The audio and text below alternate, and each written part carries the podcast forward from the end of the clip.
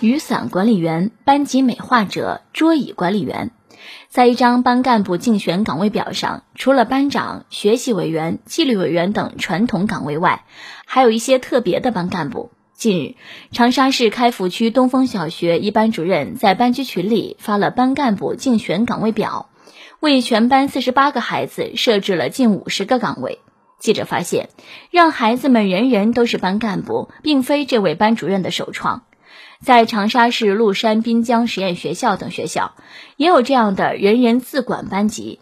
该校校长叶志国认为，人人都是班干部，意味着人人都将担任班级管理者和服务者的角色。这对于学生来说，不仅是一种能力上的锻炼，也有利于提升参与班级建设的积极性，增强责任感和自信心。在叶志国看来，孩子从小就希望得到认可，赋予职责，在一定程度上能够激发孩子向上的动力，甚至能带动学习成绩的提升，同时也可以增进学生之间的交流，减少学生之间的攀比。我上小学那会儿，一个班级的班干部一般只有七八个人，而我，啊，恰恰就是这七八个人当中以外的那一个。而我姐家孩子他们班就全部都是班干部，我那个小外甥是空调班长，还有我朋友家孩子负责中午派饭。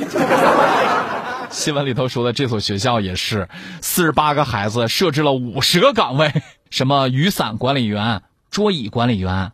哎呦天儿，老师能想出来这么老多职位，也是个能人呐！吼。哎，叫管理员多俗气啊，应该叫师。比方说，扫地就叫垃圾收纳师，高端不？这么做的目的是为了增强孩子的责任感和自信心，出发点确实不错。